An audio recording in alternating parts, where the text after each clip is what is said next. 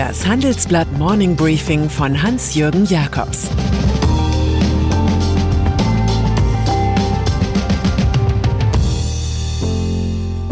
Guten Morgen allerseits. Heute ist Mittwoch, der 26. August. Und das sind unsere Themen. Staat gibt mehr Corona-Hilfen. Sieben Schüsse in Kenosha. Sommerschlussverkauf bei Wirecard. Corona-Hilfen. Am Streit über weitere Corona-Hilfen zerbricht diese große Koalition nicht. Sicher, man diskutierte heftig, auch mit Blick auf die Bundestagswahl 2021, aber am Ende stand der Kompromiss und fehlte der Eklat. Kurz vor Mitternacht einigten sich Union und SPD darauf, die Höchstbezugsdauer des Kurzarbeitergelds von regulär 12 auf 24 Monate zu verlängern. Genau das hatte der sozialdemokratische Arbeitsminister Hubertus Heil vorgeschlagen. Die Union hatte sich anfangs gegen zu viel Großzügigkeit bei diesem Instrument gewehrt. Nun wird angesichts des neuen Füllhorns erwartet, dass Kurzarbeiter das Intermezzo für berufliche Qualifizierung nutzen. Die Bundesagentur für Arbeit wiederum erhält Steuergelder als Zuschuss. Am heutigen Mittwoch soll im Bundeskabinett das neue Vorhaben auf den Weg gebracht werden.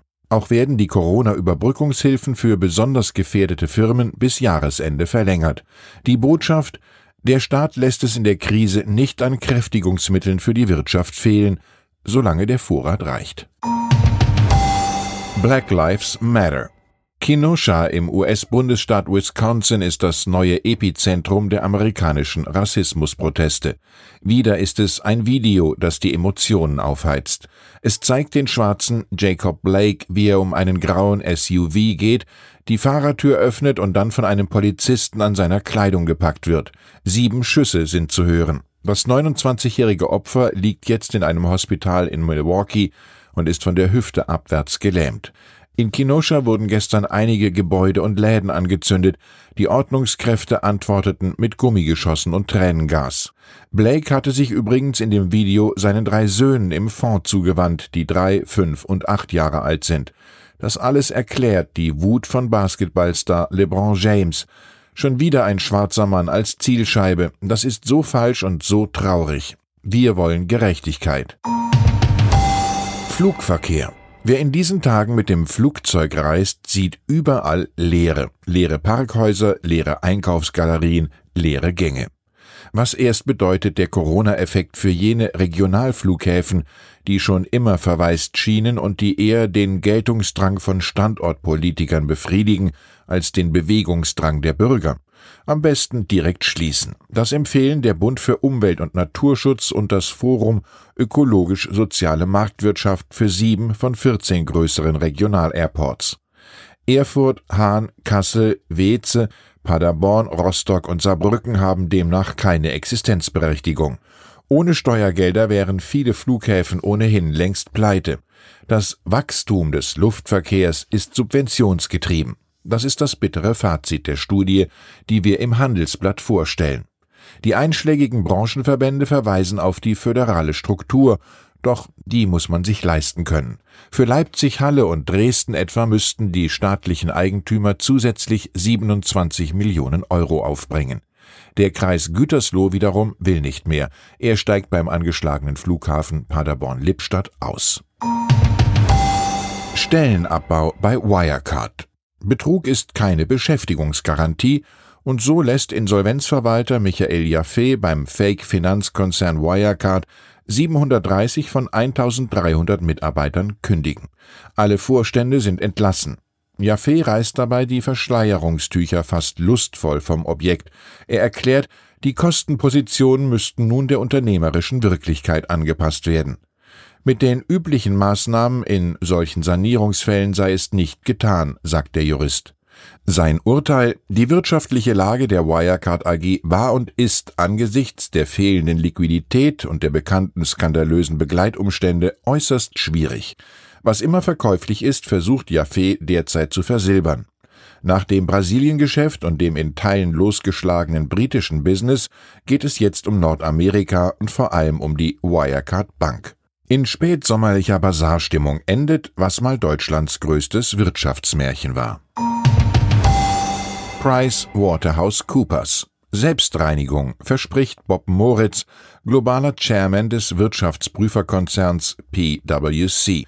Nach dem Wirecard-Skandal, wo die Prüfer von EY ahnungslos deletierten, versichert er nun genau zu prüfen, wie seine Firma künftig solche Betrugsskandale besser verfolgen und aufdecken kann. Seine Aussage in der Financial Times Wir wollen klarstellen, dass wir bei der Entdeckung von Betrugsfällen vorankommen, um die Relevanz unserer Profession zu sichern. In der Pandemie, so Moritz weiter, bräuchten die Investoren mehr und vertrauenswürdigere Informationen von den Unternehmen. Deshalb müsse PwC die Qualitätsbemühungen steigern. Massenhafte Heimarbeit und gestiegener finanzieller Druck würden das Risiko von Betrug in der Corona-Krise steigern. Man wartet jetzt nur noch auf Statements von EY, KPMG und Deloitte in dieser Angelegenheit. Thomas de Maizière im Interview. Aus der großen Bundespolitik ist Thomas de Maizière raus. Aber wenn es um fünf Jahre deutsche Flüchtlingspolitik geht, wird der frühere Bundesinnenminister deutlich. Im Handelsblattgespräch mit meinem Kollegen Till Hoppe verteidigt der 66-jährige CDU-Politiker die damaligen Maßnahmen und Angela Merkel. Die Menschen am Münchener Hauptbahnhof applaudierten ja den Neuankömmlingen. Mit der Rücknahme einer harten Linie hätte sich der Staat lächerlich gemacht und noch mehr Flüchtlinge angelockt, so der Ex-Innenminister.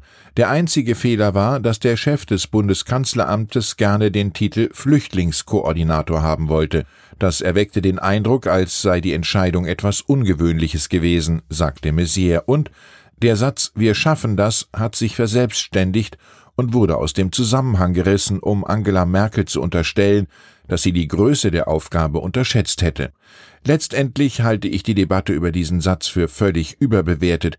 Stellen Sie sich einmal vor, die Kanzlerin hätte gesagt, wir schaffen das nicht. Das wäre der Satz gewesen, den sich die Anhänger der nach 2015 erstarkten AfD erhofft hätten und jene gut situierten Bürger, die die Tennishalle ihres Clubs nicht nutzen konnten, weil da Syrer und Iraker untergebracht waren. Heute zeigt sich die gleiche Problematik, wenn die liberalen Bewohner der Upper West Side in New York darüber streiten, ob wegen des Coronavirus wohl Obdachlose in den Hotels ihres Viertels einquartiert werden sollen. Erneuerbare Energien bei RWE.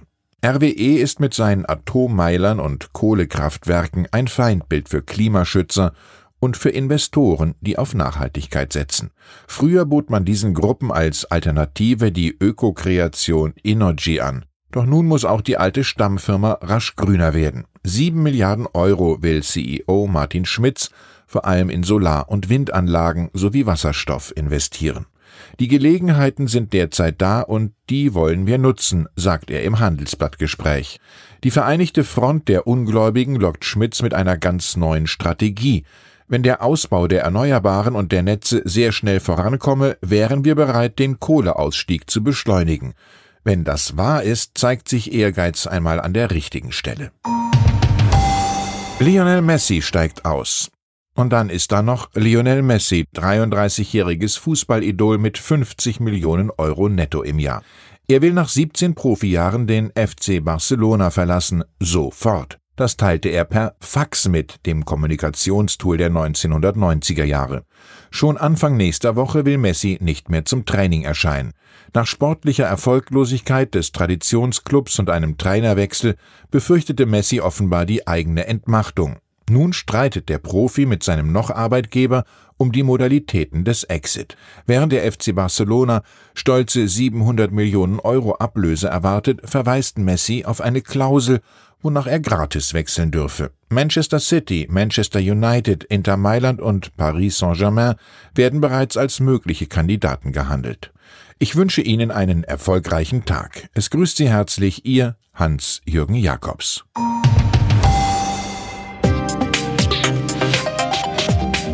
Ab 17 Uhr sprechen wir bei Handelsblatt Today über alle Themen, die die Finanzwelt bewegen.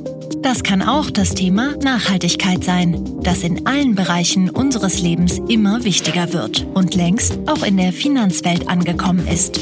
Denn immer mehr Anleger achten bei ihren Investments auf Nachhaltigkeit und stellen höhere Anforderungen an Unternehmen. Dieses und andere Themen präsentiert von unserem Initiativpartner, der Hypo Vereinsbank Private Banking. Sie hörten das Handelsblatt Morning Briefing von Hans-Jürgen Jakobs, gesprochen von Peter Hofmann.